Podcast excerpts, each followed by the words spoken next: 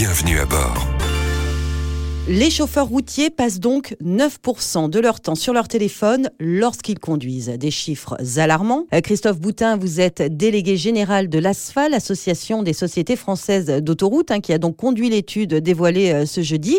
9% euh, de leur temps, c'est énorme. Ce sont des chiffres très élevés puisque les chauffeurs utilisent leur téléphone en moyenne 10 fois par heure en conduisant. ils peuvent l'utiliser sur des plages assez longues. Hein.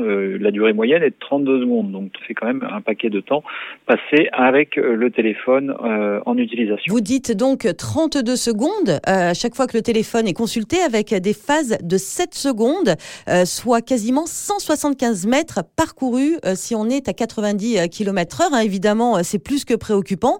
Vous vous y attendiez à ces chiffres d'inattention aussi élevés? Oui, on s'y attendait, mais pas forcément dans ces proportions-là. Et je dois dire que touchant des chauffeurs qui se savaient surveiller, on a mis une caméra à l'intérieur de la cabine. Je pensais que le facteur d'autocontrôle serait plus fort. On voit que rapidement euh, le comportement redevient euh, naturel et très rapidement. Force est de constater que euh, ce sont des pratiques très fortement ancrées dans les usages des conducteurs. Alors conducteurs en général, hein, là on s'est intéressé aux chauffeurs de poids lourds.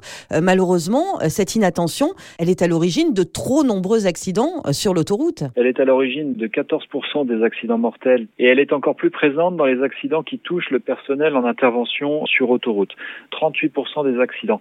Alors c'est vraiment très préoccupant parce que nos personnels interviennent pour la sécurité des usagers et leur caractéristique c'est d'être bien souvent arrêté. Un usager sur son téléphone capte son environnement de façon extrêmement euh, distraite par des regards brefs et euh, perçoit surtout les autres véhicules en mouvement avec lui. Par contre, il n'a aucune capacité à anticiper un véhicule arrêté. Il ne voit donc pas les patrouilleurs et le risque d'accident, de, percussion est très élevé. Merci beaucoup Christophe Boutin, délégué général de l'ASFA pour la sécurité de tous, hein, la vôtre, mais également celle du personnel qui intervient sur l'autoroute. Pas de téléphone au volant.